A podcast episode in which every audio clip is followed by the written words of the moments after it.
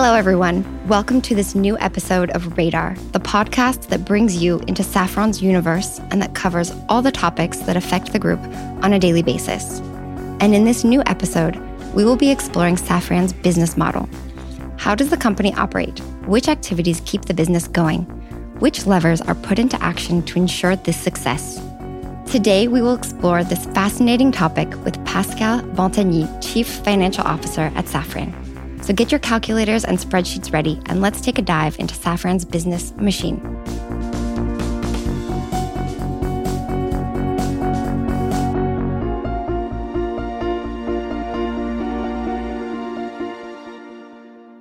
Hello, Pascal.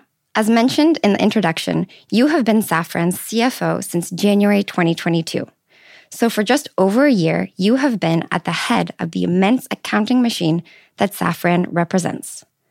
To get us started, could you provide us with some of Safran's key figures? Is it an enormous machine involving considerable sums of money? Good morning, Kayla. Safran reported a strong set of results for year 2022, with a revenue of 19 billion euros, a growth of 25% year over year, an operating margin of 12.6%, which represents an increase of 0.8 points of margin compared to 2021, and a very strong free cash flow of 2.7 billion euros. We ended the year with a net cash position, the first time in Safran's history. When I compare to 2019, which is our reference year pre-crisis, our revenue is still down 20%, our margin down 3%, and our cash is even better, plus 700 million euros. In 2023, we are set for a strong year of demand, driven by an increase in uh, aircraft traffic and an increase in production. We are set to increase revenue and operating profit by more than 20%, and cash is to exceed 2.5 billion euros. Okay, so we're really talking about a big market, big numbers. And at Safran, you work on long term projects, in particular on the design of innovative engines for the aviation sector. Can you explain the economics and sort of the timeline around this? You're right, Kayla. The cycles are long in aerospace programs, usually more than 40 years. When an airframer is selecting an engine or a landing gear, it's usually for the whole lifetime of a program, starting from the development the test, the entry into service. Then we have the original equipment uh, being sold. And then at some point in time comes the aftermarket. Most of the revenue and margins are coming from the aftermarket. We have nearly no or very little margin when we sell original equipment, which come with a large discount. All the margin is made when we sell spare parts. So the large install base will guarantee future revenues in aftermarket. In an aerospace program, all the investments are made uh, in the early days. This is why the cash break-even is usually coming 15 or 20 years after the entry into service. So, Pascal, you touched on the different branches briefly, and I'm curious, do all of Safran's branches bring in a profit or are some more lucrative than others? Maybe you could give us a couple of examples. Most of our activities share the same DNA, meaning high barriers to entry with very few players in that business we usually enjoy a very strong number one, number two worldwide position in our activities. We enjoy as well a strong aftermarket activity, and we are in profitable businesses.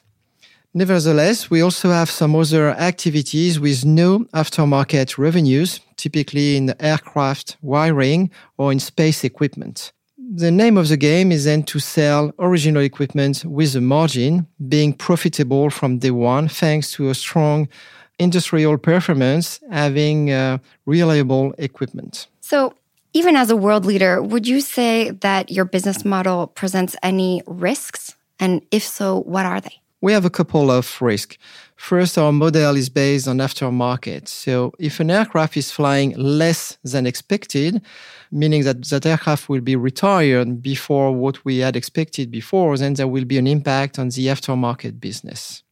Our second risk is that we would be unable to develop our future development. Typically today, we are ramping up the production of the LEAP engine, but at the same time, funding the uh, renewal of that product, investing into the RISE engine that is to enter into service by 2035.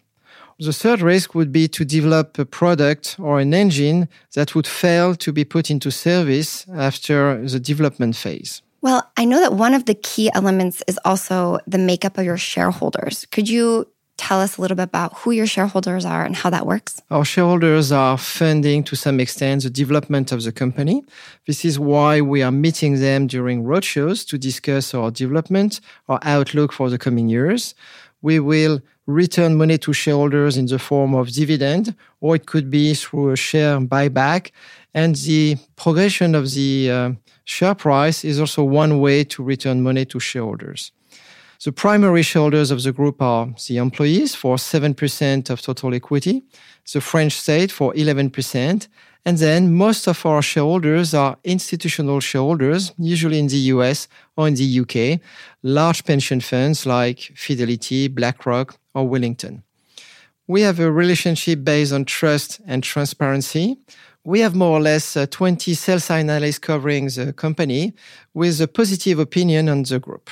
Thank you, Pascal. I have one last question, which is what are Safran's long term financial prospects? First, we need to maintain our ability to fund our growth. I would say internal growth through research and development, capex, working capital, but it could be also external growth through acquisitions. We are a low leverage group. We want to maintain what we call an investment grade status. We also have to bring our loss making activities into the black. During our capital market day back in December 21, we disclosed an operating margin target of 16 to 18% for the operating margin by 2025. This compares to 12.6% in 2022. Thank you so much, Pascal, for being today's Radar. We'll see you soon for a new episode of Radar.